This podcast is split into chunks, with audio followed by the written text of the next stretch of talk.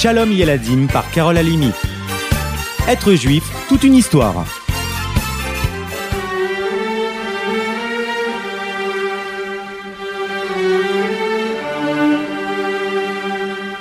Dans la paracha de cette semaine, les amis, nous découvrons la grandeur de Sarah, la femme d'Abraham, la première mère du peuple juif. Elle devint mère à 90 ans de façon miraculeuse. Les anges lui annoncent la naissance prochaine d'un fils, elle retrouve sa jeunesse et peut l'allaiter lui et tous les autres nouveau-nés du pays, juste pour montrer à tous que le miracle est bien réel, c'est bien Sarah la maman du petit Yitzhak. Elle se distingue aussi dans l'éducation qu'elle tient à donner et dans les conseils qu'elle apporte à son mari. Écoute la voix de Sarah ta femme, dira Hachem lui-même à Abraham. Sarah nous enseigne, à travers chaque événement de sa vie, quel doit être le comportement d'une femme juive. Trois signes resteront à jamais le symbole des commandements qu'une femme est tenue d'accomplir. Quels sont ces trois signes? Que viennent-ils nous dire? La nuée qui est au-dessus de sa tente, demeurer nuit et jour, nous apprend qu'une femme est maîtresse de la pureté du foyer. Chaque règle respectée dans ce sens permet à la lumière divine d'habiter la maison. La challah, la pâte prête pour le pain de Shabbat, ne diminuait jamais. Comprenons-nous les amis. Même si Sarah préparait du pain, la quantité de pâte crue était toujours la même. Ce qui nous dit que chacune est responsable de la nourriture de la maison. Attention, pas obligé de faire la cuisine. Les papas peuvent aussi participer, c'est permis. Promis.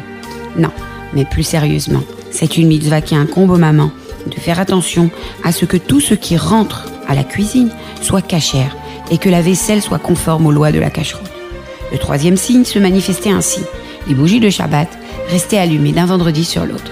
En fait, la lumière du Shabbat brillait toujours dans la tente de Sarah. Ce signe merveilleux nous enseigne que lorsqu'une femme juive allume les bougies du Shabbat, elle verra la lumière du Shabbat illuminer son foyer. Pas seulement le temps que dure le Shabbat, mais toute la semaine, jusqu'au prochain Shabbat. Ainsi, l'influence de ce jour sacré sera présente tout au long de la semaine. En 74, le rabbi de Lubavitch lança une grande campagne afin de mettre en lumière l'importance de l'allumage des bougies. Il insista que les petites filles à partir de 3 ans allument elles-mêmes leurs bougies, même si ce n'est pas une obligation, puisqu'une petite fille n'en a pas encore l'obligation. Cependant, le rabbi insista, car une petite fille peut éclairer et ramener toute une maison vers le bon chemin. La pureté et la force que vous avez, vous les amis, est si grande que vous pouvez éclairer le monde entier. À vous seuls. De nombreux grandes sadikim ont participé à cette campagne, tels que Baba Saleh par exemple. Vous vous souvenez de lui? Grâce à cela, aujourd'hui, nombreuses sont les filles qui allument les bougies juste avant l'entrée de Shabbat. Pourtant, au début, ce n'était pas si simple. Écoutez un peu cette histoire que nous raconte le rabbi lui-même. Une petite fille âgée d'à peine 6 ans fréquentait une école publique non religieuse en Israël. Voilà qu'un jour, une jeune fille à peine plus âgée, qui devait avoir 10 ou 12 ans, vint parler de la mitzvah d'allumer les bougies dans la classe. Et la petite fille écoutait attentivement. La grande fille a expliqué qu'il fallait allumer à l'heure de l'entrée du Shabbat. Elle a donné un tableau des horaires. Elle a aussi expliqué qu'il fallait allumer les bougies et dire une bénédiction. Elle a donné la bénédiction à lire. En Israël, personne n'a de mal pour lire en hébreu. Ainsi, sur le chemin du retour, la petite fille pensait à tout ce que venait de lui apprendre la grande fille, qui était venue dans sa classe. Elle était impatiente de raconter tout cela à sa mère, de lui dire qu'elle avait reçu un petit bougeoir, une bougie, la feuille où la bénédiction était écrite, et qu'elle attendait vendredi avec impatience pour accomplir enfin cette belle mitzvah. Pourtant, en rentrant à la maison, la petite fille fut déçue, terriblement. Sa mère ne voulait pas qu'elle allume sa bougie de Shabbat. Il faut dire que sa famille ne pratiquait pas du tout les mitzvot. Ce n'était pas de sa faute. Elle n'avait pas été élevée dans une famille pratiquante et n'avait donc jamais appris. Allumer les bougies ou penser seulement à Shabbat semblait être une pratique d'un autre temps. De plus, comment accepter que sa fille allume alors qu'elle-même ne le faisait pas? La petite fille, malgré tout, ne se découragea pas. Elle insista, elle pleura et s'énerva, comme seuls les enfants savent le faire, nous dit le rabbi. Maman, pourquoi tu ne veux pas? Je veux juste allumer la bougie de Shabbat. Elle insista tellement et tellement que finalement sa mère lui dit Fais ce que tu veux, tant que tu arrêtes de pleurer. Ainsi arriva vendredi. La petite fille prépara sa bougie et à l'heure du Shabbat, elle alluma, prononça la bénédiction très attentivement et passa ensuite dans toute la famille pour leur expliquer qu'il ne fallait surtout pas souffler, toucher ou bouger la bougie. Elle devait rester sur la table tout le temps que durait le Shabbat, car il est interdit de le déplacer pendant le Shabbat. Cela s'appelle Moukse. Finalement, tout se passa très bien.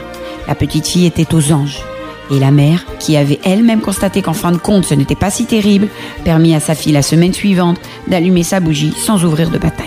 La petite qui attendait impatiemment et n'avait rien perdu de son sérieux de la semaine passée, alluma à nouveau sa bougie, avec le même cœur et la même joie. Cela élimina alors tout le reste de la famille. Les semaines passaient et la petite continuait son action, toujours avec le même cœur. La famille se dit alors, comment pouvons-nous regarder la télé alors que la bougie du Shabbat est allumée devant nous et que notre fille chante les chants de Shabbat dans le salon Ils décidèrent donc de ne pas regarder la télé tant que la bougie brûlait. Le téléphone sonna alors mais ils ne répondirent pas. Puis la mère s'est dit, cela semble si bizarre. Ma fille danse dans le salon et chante. Le Shabbat est saint, c'est un jour saint. Elle est si fière d'allumer les bougies en l'honneur de ce grand jour. Elle porte de très beaux habits pour cela. Moi, je regarde mes vêtements de la semaine. Non, ce n'est plus possible. Elle décida donc de porter une très belle robe et d'allumer les bougies elle aussi. Puis, quand ceci fut fait, elle ne put se résoudre à allumer le four. Comment? Les bougies brûlent et je vais cuisiner, je vais allumer éteindre le feu alors que j'ai proclamé le Shabbat saint, que j'ai allumé les bougies en son honneur? Non, à partir de maintenant, je ne touche plus au four. Il faudra donc que je cuisine. Elle fit du tulen tout d'abord, puis un véritable repas de Shabbat. Le temps a passé, une chose en amenant une autre, la famille tout entière a commencé à pratiquer l'ensemble des mitzvot. Et l'on peut trouver maintenant cette famille en Terre Sainte et constater qu'ils sont tous pratiquants. Tout cela par le mérite d'une petite fille qui, en rentrant de l'école, avait décidé qu'il fallait absolument allumer les bougies du Saint Shabbat et qui ne se laissa pas intimider par ceux qui ne la prenaient pas au sérieux. Comprenez les amis, maintenant, à quel point les lumières de Shabbat ont le pouvoir de ramener la lumière dans le monde. Que ce soit une maman ou une petite fille, lorsqu'une bougie est allumée en l'honneur du Saint Shabbat, elle éclaire le chemin de chacune, mais aussi le chemin de tous ceux qui sont autour. À bientôt! Être juif, c'est vraiment toute une histoire, n'est-ce pas? À bientôt